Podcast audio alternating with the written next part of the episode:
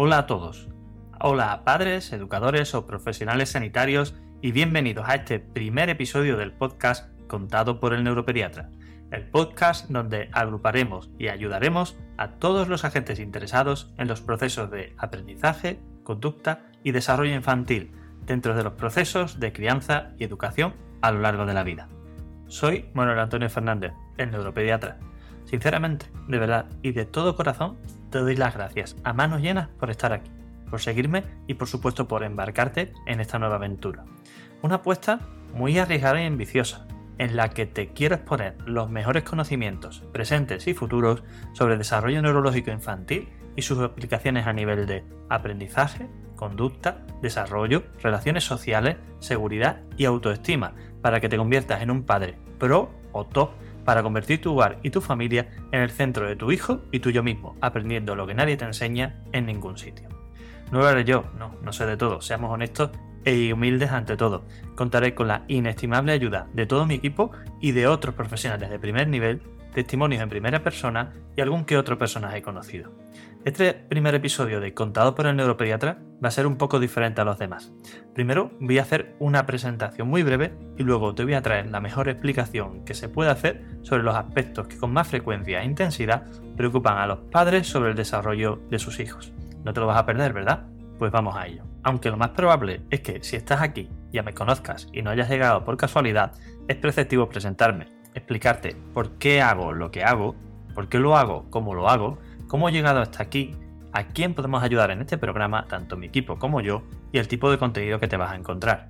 ¿Empiezo? No te lo pierdas, porque si lo haces, te aseguro y te garantizo que te arrepentirás. Ya me conoces, hola, soy Manuel Antonio Fernández, el neuropediatra.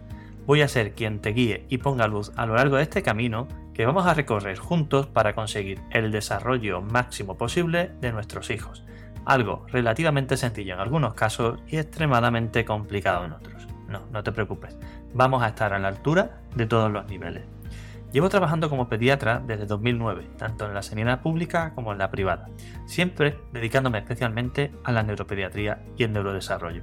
He realizado mi actividad con el mismo esfuerzo, dedicación e ilusión allí donde he trabajado y la vida me llevó en 2013 a tomar la decisión de poner en marcha mi propio proyecto profesional.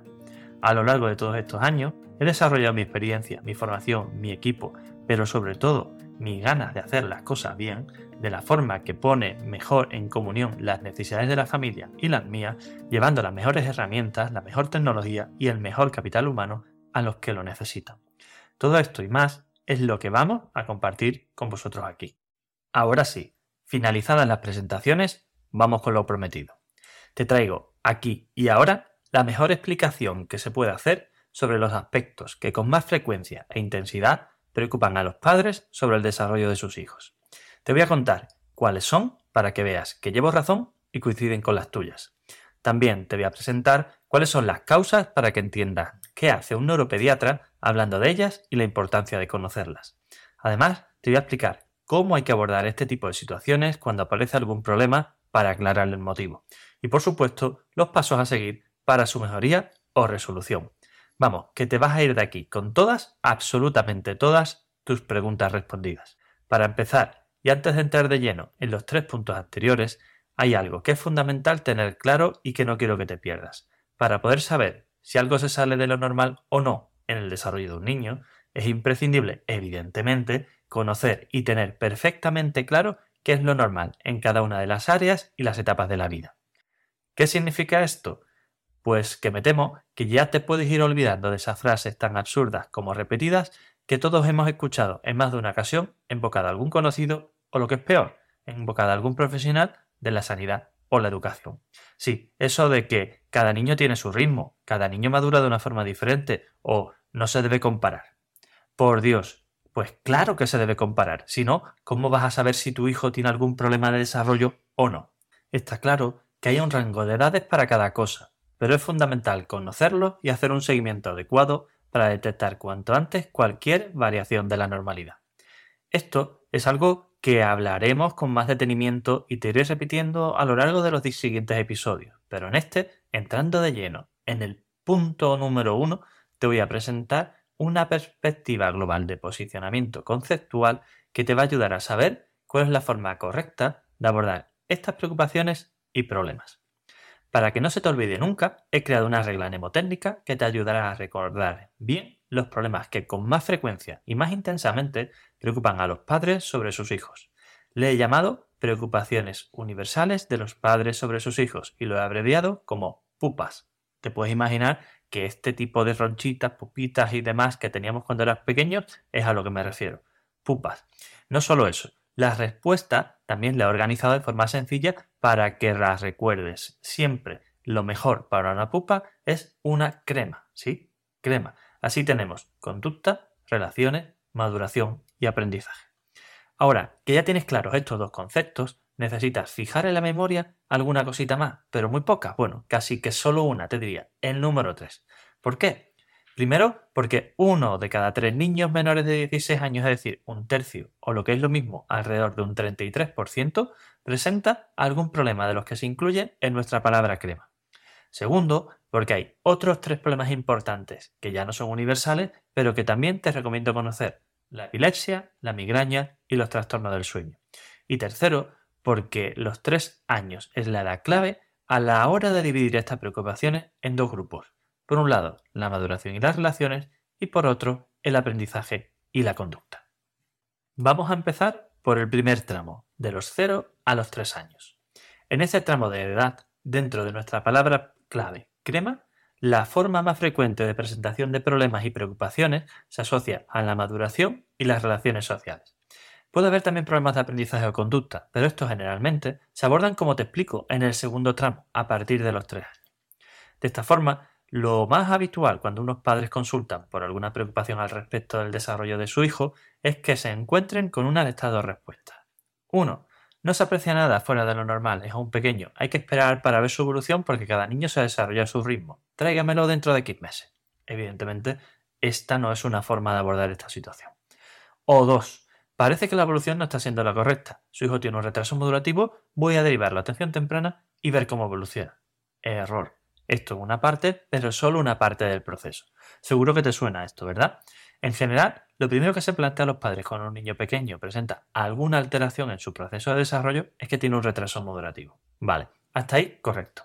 La cuestión es que en la inmensa mayoría de los casos que me encuentro en la consulta, nadie se ha preocupado de ir más allá de este análisis. Simplemente se han planteado una derivación atención temprana para estimulación multisensorial sin nada más, sin entrar en más profundidades, ni siquiera en investigaciones de las posibles causas o tipos. ¿A qué lleva esto? Pues a que se devalúe el papel del pediatra general y, por supuesto, de los especialistas pediátricos, además de un importante retraso de diagnóstico o directamente la ausencia de estudio del caso. Así que te voy a explicar cuál es la forma correcta de hacer las cosas en este tipo de situaciones. Volvemos al número 3. Sí, tres son las preguntas que hay que plantearse en esta situación. Primera pregunta, ¿a qué grupo de retrasos madurativos pertenece mi hijo? Segunda pregunta, ¿ante qué tipo de trastorno estamos? Y tercera pregunta, ¿cuál es la causa? Pues vamos por la primera. Primera pregunta, ¿a qué grupo de retrasos madurativos pertenece mi hijo? Sí, hay que preguntarse esto porque decir que un niño tiene retraso madurativo y no decir nada viene siendo lo mismo no aporta mucho a la causa, al tipo ni al pronóstico. Básicamente es exactamente lo mismo que ir a urgencias por un dolor de barriga y salir con un informe que pone diagnóstico dolor abdominal. Muy bien, básicamente han escrito lo mismo que has dicho tú, pero con una terminología médica más formal. La cuestión es, ¿ese dolor abdominal es por algo leve, como unos gases, o por algo grave, como una apendicitis? Ahí está el quiz de la cuestión. Pues con el retraso modulativo pasa lo mismo podemos estar ante un retraso madurativo simple o ante un trastorno del neurodesarrollo. Un retraso madurativo simple es un proceso leve que se normaliza con el tiempo y que consiste básicamente en un desarrollo algo más lento de lo previsto, pero siguiendo una ruta normal. Es decir, que si un niño comienza normalmente a hablar alrededor del año, en un retraso madurativo simple, puede hacerlo alrededor del año y medio, por ejemplo. En estas situaciones el niño lo hace todo, aunque un poco más tarde y con normalidad. La parte importante de estos cuadros es que no hay ningún problema neurológico de fondo que esté provocando esta alteración. Se trata de un proceso madurativo algo más lento, algo más enlentecido, pero sin nada más. Hoy en día, las tres causas más frecuentes de retraso madurativo simple en las diferentes áreas son las siguientes. La predisposición familiar, la falta de estímulo y el uso excesivo de dispositivos electrónicos.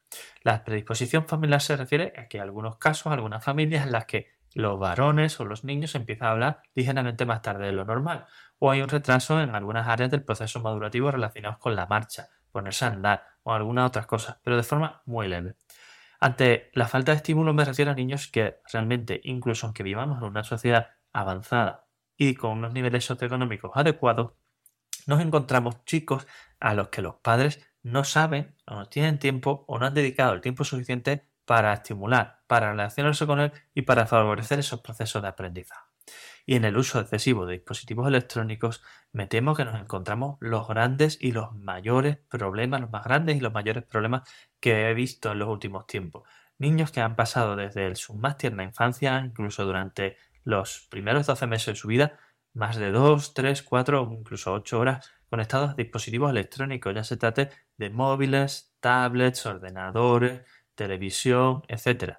Que sepáis que estos son auténticos combos neuronas que afectan de forma extremadamente negativa a los procesos de desarrollo neurológico y por supuesto a los procesos de socialización. Dicho esto, pasamos al punto siguiente. Un trastorno del neurodesarrollo es un proceso en el que el desarrollo del niño puede seguir diferentes caminos, pero todos anómalos. Puede haber un retraso en una o más áreas, pero de un nivel mucho más importante que en el caso del retraso madurativo simple, o puede haber un camino claramente diferente al normal que puede incluir áreas claramente por debajo de lo previsto, áreas por encima o una combinación de ambas. En este tipo de situaciones, la existencia de algún problema neurológico de fondo es la norma. Además, hay un grupo de cuadros que son los que con más frecuencia se asocian a estas dificultades.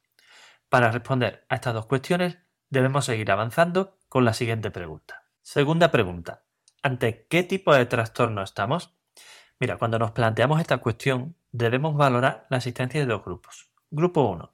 Los trastornos del neurodesarrollo específicos a los que se les puede dar un nombre y apellido concreto, por decirlo de alguna forma, porque cumplen criterios definidos y claros de un cuadro concreto, y estos habitualmente son el TDAH, o trastorno por déficit de atención con hiperactividad, los trastornos del espectro del autismo, los trastornos del aprendizaje como la dislexia, la disgrafía o la discalculia, los trastornos del movimiento como los tics, las estereotipias o el síndrome de Tourette, los trastornos de la comunicación o el lenguaje, los trastornos de la conducta alimentaria como la anorexia, bulimia o trastorno por atracones, el trastorno obsesivo compulsivo o las alteraciones del coeficiente intelectual, por arriba o por abajo. Grupo 2. Los trastornos del neurodesarrollo inespecíficos, que son aquellos cuadros en los que se suman los síntomas de varios de los cuadros que te acabo de presentar. Todo esto es importante porque tanto a nivel de pruebas complementarias como de tratamiento y pronóstico, la existencia de un tipo de cuadro u otro puede ser diametralmente opuesta. De todo esto y de cada uno de ellos te hablaré en otros capítulos, en otros episodios de este podcast, pero ahora tenemos que avanzar, porque, aclarado este punto, toca pasar al último, la última pregunta. Tercera pregunta, ¿cuál es la causa? Sí, los problemas neurológicos pueden estudiarse y analizarse a diferentes niveles, concretamente seis en relación al diagnóstico y al tratamiento. 1. La genética. 2. La estructura cerebral. 3. El funcionamiento de los circuitos cerebrales. Cuarto, la actividad eléctrica cerebral. Quinto, los patrones neuropsicológicos. Y sexto, los patrones de conducta. Las evaluaciones que se realizan a estos chicos suelen y deben, además, incluir la realización de, por un lado, cuestionarios específicos de recogida de información sobre el proceso de desarrollo del chico. Por otro lado, todos los antecedentes y, por supuesto, la revisión de cualquier informe previo existente, ya sea sanitario, social o educativo. También se debe realizar una entrevista familiar completa y una valoración observacional de la conducta del chico. Esto abarcaría el punto 6. En muchos casos es conveniente la realización de una valoración neuropsicológica para poder contar con una información mucho más detallada del perfil del chico que estamos estudiando, pero de una u otra forma esto habitualmente no nos concreta el origen del problema. Esto abarcaría el punto 5. Debido a ello, en muchos casos, especialmente en el de los TEA y en trastornos del neurodesarrollo en específico, es importante la realización de pruebas complementarias neurológicas que nos permitan encontrar la causa, lo que abarcaría los puntos del 1 al 4. De todos ellos, el más profundo y principal es la genética. Dicho digo esto porque según los estudios existentes hasta la fecha, de todos ellos, el más profundo y principal en la genética. Según los estudios existentes hasta la fecha, que son muchos, buenos y muy concluyentes, la causa de la mayoría de los trastornos del neurodesarrollo es genética. Las pruebas a valorar en este caso son varias. Por un lado, el cariotipo, el X frágil, el CGH array, el exoma y el genoma. Esto supone el punto 1. Después tenemos la estructura y funcionalidad del cerebro, punto 2, que se pueden estudiar con pruebas de imagen cerebral como el TAC, la resonancia, el PET o el SPECT, por ejemplo. Para estudiar los circuitos cerebrales, punto 3, hay una técnica especial de resonancia llamada DTI, pero su uso actualmente está casi restringido al área de la investigación. Y finalmente también tenemos, punto 4, el estudio de la actividad eléctrica cerebral con electroencefalograma convencional, cuantificado o mapeo cerebral. Con todos estos estudios disponibles podemos hacer un análisis completo de la situación de cada paciente. Está ya en manos del profesional especializado en neurodesarrollo, el neuropediatra, decidir en qué casos se considera necesaria ampliar información con estos estudios, cuándo y cuáles. Y una vez respondidas las tres preguntas clave, para orientar los casos de retraso moderativo asociados a problemas de desarrollo y socialización, es el momento de pasar a analizar los problemas de los mayores de 3 años. Cuando los niños pasan de los 3 años, esta situación de retraso moderativo puede estar todavía presente, aunque es muy poco frecuente. Desde luego, no es posible plantearse un retraso madurativo simple más allá de esta edad. El retraso madurativo es poco frecuente porque con el paso del tiempo el proceso de desarrollo de los niños avanza, ya sea por el camino correcto o por el incorrecto. Y a la postre, lo habitual es que acabe de apareciendo todo el conjunto de síntomas que caracteriza el trastorno presente, ya sea específico o inespecífico, dejando ver, por tanto, el camino evolutivo. En esta situación, los problemas más frecuentes e importantes que nos encontramos, recuerda la clave crema, son aprendizaje o conducta. Estos también pueden aparecer antes de los 3 años, pero suelen asociarse a otros rasgos que conforman el retraso moderativo que ya hemos visto. Todos los estudios coinciden en que la mayoría de los problemas de aprendizaje o conducta de intensidad moderada o severa en niños y adolescentes se deben a algún trastorno del desarrollo. Entre ellos, específicamente tres grupos.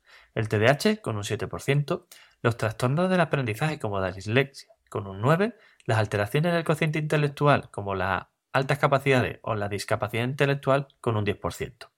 ¿Qué conclusión podemos sacar después de analizar estos datos y cifras? Pues que ante la presencia de problemas significativos de aprendizaje de conducta en niños o adolescentes, debemos ir a buscar evidentemente la presencia de alguno o varios de esos tres grupos de dificultades. Además, y esto ya no viene en los libros, sino que es fruto de la experiencia acumulada durante más de 10 años y más de 10.000 pacientes atendidos, un aspecto crucial en este, en este proceso es el orden a la hora de realizar la evaluación de cada una de las áreas. Debemos empezar por la evaluación de TDAH si hay datos subjetivos. Esto es debido a que la presencia de TDAH puede provocar, o mejor dicho, provoca con frecuencia, problemas de lectoescrituras exactamente iguales y completamente indistinguibles de lo de la dislexia o la disgrafía. Por tanto, si no tenemos esto en cuenta y valoramos la lectoescritura sin conocer el perfil del chico relativo al TDAH, nos podemos encontrar con un error diagnóstico de libro. Tendremos un falso positivo de dislexia o de disgrafía que nunca conseguiremos solucionar, ya que por mucho que las tratemos, no estaremos atacando el problema, sino una mera forma de presentación del mismo. Si estamos ante un caso de TDAH, lo que debemos hacer es tratarlo antes de plantearnos cualquier otro tipo de valoración e intervención. Una vez resuelto el TDAH, ya sea descartado o ante la ausencia, dificultad o síntomas subjetivos del mismo, debemos proceder a realizar la evaluación de la lectoescritura si hay datos subjetivos de ello. Debemos proceder así porque la existencia de un trastorno de la lectoescritura o de un TDAH o la combinación de ambos, que también se da, y con más frecuencia a la que puedas pensar, afecta con frecuencia y de forma negativa al resultado de los test de inteligencia. Por tanto, si no tenemos esto en cuenta y realizamos una evaluación del cociente intelectual sin conocer el perfil del chico relativo tanto al TDAH como a la lectoescritura, podemos volver a cometer otro error diagnóstico del libro, pero aún más complejo. Tanto el TDAH como el trastorno de la lectoescritura pueden hacer bajar el resultado de inteligencia entre un 10 y un 20% cada uno. Si tenemos esto en cuenta y lo añadimos al estrecho rango de los diferentes niveles de capacidad, tenemos el lío montado. A ver, la media de la inteligencia se considera 100 y el rango de la normalidad está aproximadamente entre 80 y 120. Como verás, perder de 10 a 20 puntos o más hasta 40 puede provocar un claro desfase que realmente no tiene que ver con la inteligencia. Esto puede provocar un falso negativo de altas capacidades o un falso positivo de inteligencia límite o baja. Pillas el problema, ¿verdad? Esto se debe a que realmente los test de inteligencia no miden lo que dicen, sino que realmente miden el desempeño. Es decir, cómo soy capaz de hacer algo en unas condiciones determinadas. Además, miden el tiempo. Todo esto, si tenemos en cuenta los errores operativos que puedes llegar a tener en un caso de TDAH o de dislexia, evidentemente distorsiona el resultado y lo hace no valorable. La realidad es que el desempeño, o lo que es lo mismo, el rendimiento que cada uno de nosotros conseguimos en cada área o actividad de nuestra vida, depende de tres factores. Los tres igual de importantes, suficientes y necesarios. Son capacidad o inteligencia, voluntad o esfuerzo y medios o autocontrol. Si cualquiera de ellos falla, la torre se derrumba. Esto, que yo llamo la fórmula secreta de los resultados mágicos, te la contaré con todo detalle en otro episodio de este podcast, pero hoy tocaba, pegaba, encajaba y no podría faltar en esta explicación. Ya, para ir terminando, te cuento el error de bulto que se comete aún en muchos lugares, especialmente centros educativos. No conocer la fórmula y reducir el rendimiento exclusivamente al resultado de capacidad y voluntad. De esta forma, ante la presencia de problemas de aprendizaje o conducta, el procedimiento habitual, como primera actuación, es la realización de un test de inteligencia. Sí, error. Si el resultado es bajo, asumen un problema de capacidad sin más y dan por hecho que no hay solución y por tanto nada que hacer. Niño abandonado. Es lo que yo llamo el paradigma de la falsa torpeza, en la que la culpa recae directamente sobre el chico. Por otro lado, si el resultado es bueno, ese test de inteligencia asumen que el problema no es la capacidad, sino la voluntad, las ganas, la motivación, el esfuerzo o como le quieras llamar. Es lo que llamo el paradigma de la falsa vagueza, en la que realmente la culpa te la están dejando caer a ti, en tus hombros, en hombros de los padres, supuestamente por no ser capaces de educar correctamente a tu hijo. Seguro que mucho de lo que te he contado aquí te resuena, te hace sentirte identificada y lo has sufrido en tus propias carnes. Pero no te preocupes, te entiendo. Es más, te entiendo, te comprendo y voy a ayudarte en este camino hacia la solución. Con esta presentación global de la manera de afrontar los problemas de aprendizaje, conducta, desarrollo y relaciones, recuerda, crema, como foco de las preocupaciones universales de los padres sobre sus hijos, recuerda, pupas, solo quiero sentar la base de lo que vamos a hacer en este podcast. Hablar claro, contar la verdad, despejar la ciencia y ayudaros a todos los implicados en el proceso de crianza, desarrollo y educación de niños y adolescentes de esta generación. Queremos conseguir recuperar la cultura del esfuerzo y los valores Queremos que los niños de hoy en día, que son los adultos de mañana, se forjen y tengan un futuro, un mundo y una sociedad mejor. Y dicho esto, hasta aquí hemos llegado en este primer episodio, este especial episodio de inauguración y apertura de este podcast, también especial, contado por el neuropediatra. Si te has emocionado y te ha hecho vibrar la posibilidad de convertirte en un padre pro, top, para ayudar a tu hijo en su proceso de desarrollo, estás más que invitado a este ilusionante camino. Lo haremos entre todos y verán los resultados cada día. Para conseguirlo, la mejor forma de empezar es dejarme una valoración y comentario positivos y compartir el podcast con todos los padres que conozcas. Cuanto más pequeños sean sus hijos, mejor. Ellos te lo agradecerán, te lo garantizo.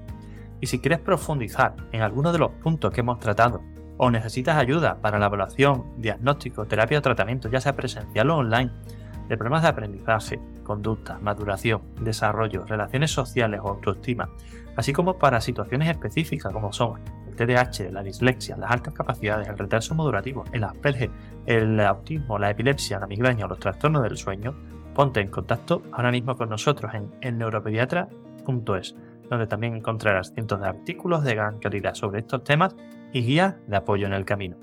Además, ya sabes que me tienes en YouTube, Facebook, Twitter, Instagram, LinkedIn y hasta TikTok. ¿Qué más se puede pedir? No te preocupes, no tendrás problemas para encontrarnos. Un fuerte abrazo, te espero en el próximo episodio.